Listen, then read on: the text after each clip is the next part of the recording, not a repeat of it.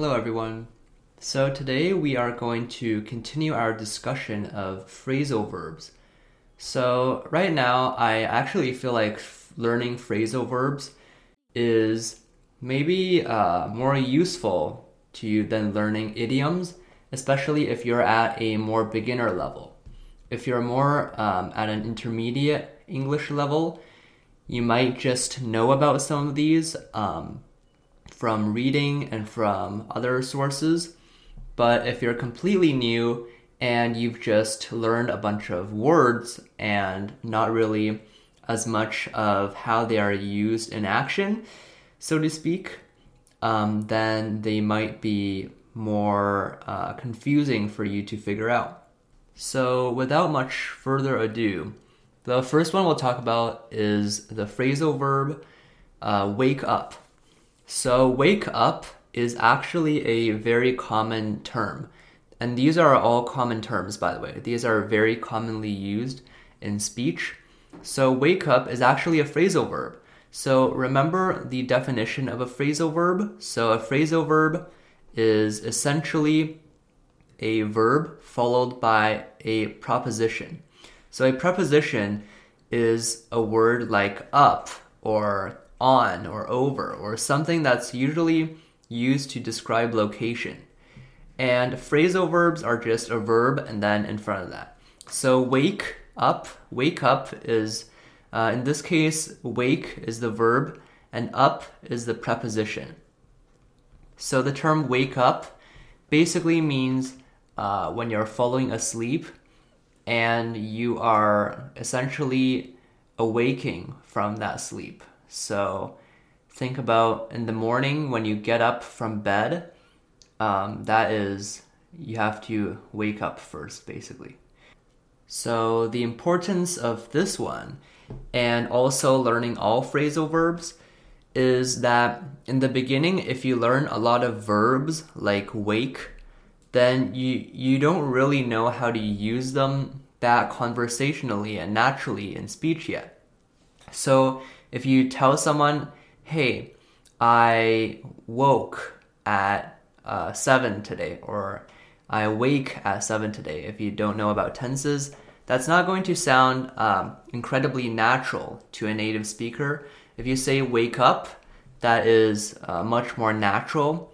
Um, in this case, both should work, but it's just um, saying wake up is more commonly used, I guess. The next one we'll talk about is the phrasal verb get over. So, get over, to get over something, um, usually when people say get over, they don't actually mean you like physically uh, stepping over something or moving over something. Um, it usually means get over, usually means there's been like a traumatic thing that's happened. So maybe, I don't know, your pet died or maybe something uh, unfortunate. And getting over that thing is basically moving on from that thing. Uh, you know, stop being sad about it and moving on.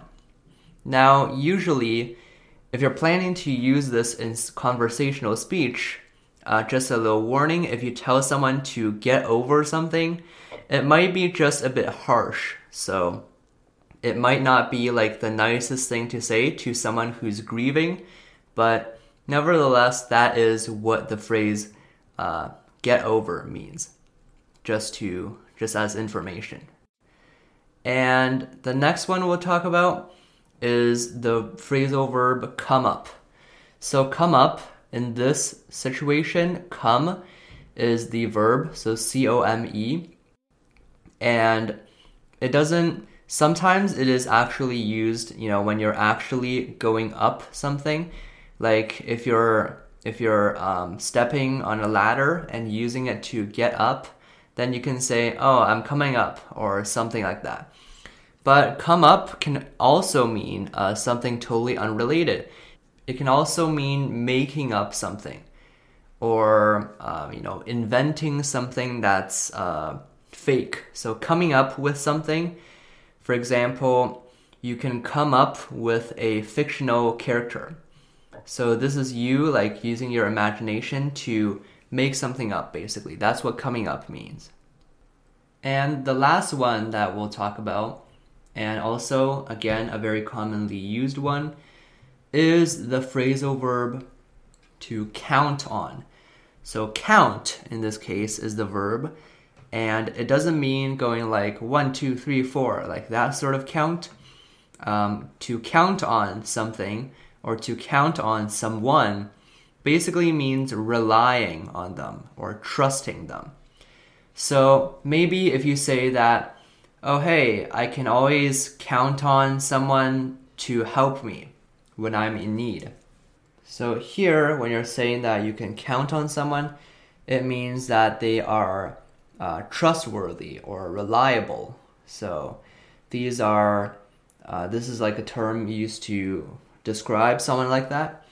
So these phrasal verbs, learning about these phrasal verbs is just going to help you use verbs, use individual verbs more naturally in everyday speech so that natives can understand more easily. Goodbye.